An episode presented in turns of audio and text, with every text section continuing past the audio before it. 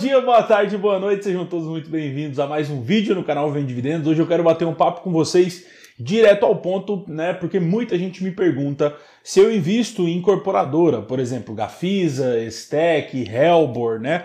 Muita gente me pergunta sobre isso, principalmente no Instagram, ou às vezes até aqui nos comentários. Rodrigo, me fala um pouquinho sobre a empresa X, me fala um pouquinho sobre a empresa Y dentro desse segmento. Então eu já quero deixar certo aqui para você. Eu não invisto em empresas de desenvolvimento, empresas incorporadoras, empresas de construção, como essas conhecidas, Ross, MRV, Estec, que talvez sejam as que vocês mais me perguntam. Agora, qual o motivo principal? O motivo principal é que ela demanda muita ajuda, né? É um tipo de empresa que demanda muito do governo, demanda muito de subsídio, demanda muito de plano Minha Casa Minha Vida, então eu acho realmente complicado. As dívidas nesse segmento são sempre um grande problema.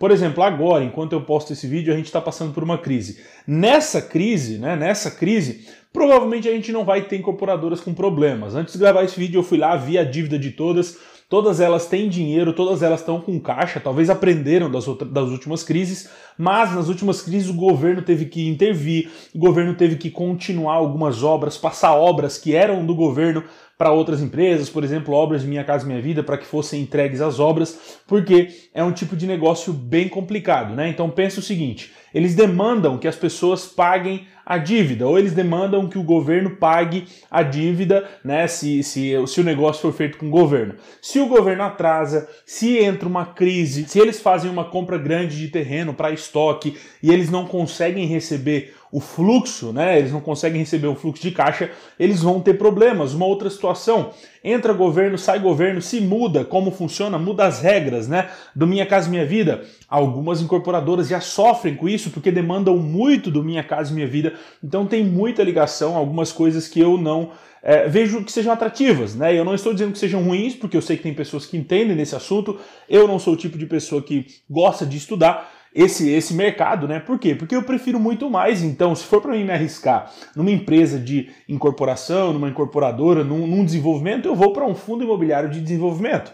Como hoje nós temos alguns, MFI, o Tigar, eu tenho o Tigar em carteira. E por que, que eu prefiro um fundo imobiliário de desenvolvimento, né? O principal ponto é que num fundo imobiliário, se o fundo tem um milhão de patrimônio, ele tem um milhão para gastar, ele não vai poder gastar acima disso. Então ele não vai poder pegar dívidas, ele vai pegar aquele dinheiro, comprar o que ele precisa, construir, pega o dinheiro de volta com lucro, distribui o lucro, pega o dinheiro de novo, compra de novo, investe de novo, faz lucro de novo e ele vai fazendo esse ciclo. Esse é o motivo bom de um fundo imobiliário, né? Ah, Rodrigo, mas ele pode fazer um CRI? Sim, mas se ele for fazer um CRI para, uh, eh, além desse 1 milhão, pegar mais 200 mil, ele vai ter que colocar alguma obra, ele vai ter que colocar alguma garantia que existe dentro do patrimônio. Então, naturalmente, ele não vai estar alavancado como uma empresa incorporadora, né? como uma empresa que trabalha com esse tipo de desenvolvimento, com esse tipo de construção na bolsa. Sendo que na bolsa elas têm essa liberdade, elas podem fazer, podem se alavancar, podem pegar, podem pegar empréstimo, podem fazer negociações que levam tempo a pagamento, elas podem fazer vários tipos de negócio e por isso que se for para fazer é, investimento nesse tipo de segmento, eu prefiro muito mais fundo imobiliário. Pela questão que eles não podem sair daquilo ali, né? Do que eles têm. Se tem um milhão, é um milhão que vai gastar e pronto.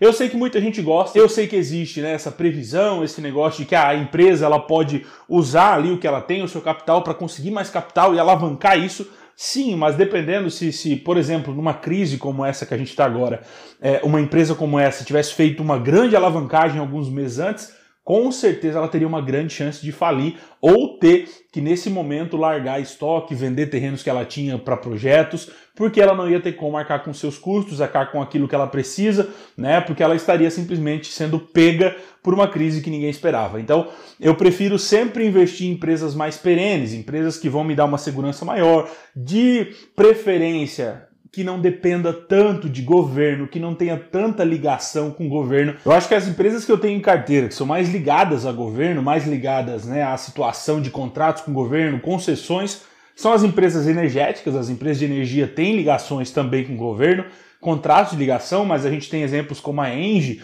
que já tem migrado né, para um negócio fora um pouco do governo, fora um pouco das concessões, vendendo para empresas direto. Então tem uma saída. Agora a incorporadora, muitas das incorporadoras que nós temos hoje são totalmente dependentes de Minha Casa Minha Vida, e isso me deixa com o pé atrás, né? Por não conhecer todas as regras, todas as leis, eu simplesmente prefiro não colocar meu dinheiro, beleza? Se você é, quer saber um pouquinho mais, eu já falei várias vezes sobre fundo de desenvolvimento aqui no canal, procura que tem outros vídeos aqui sobre o Tigar, sobre fazendo análise, já tive lá no Tigar em Goiânia, já falei, é o único desenvolvimento que eu tenho, mas eu acho que é mais sensato. Para mim, para minha carteira, o que eu prefiro é, então, investir em fundo de desenvolvimento ao invés de incorporadoras abertas na bolsa, beleza? Eu vou ficando por aqui, um abração, a gente vê nos próximos vídeos e até mais.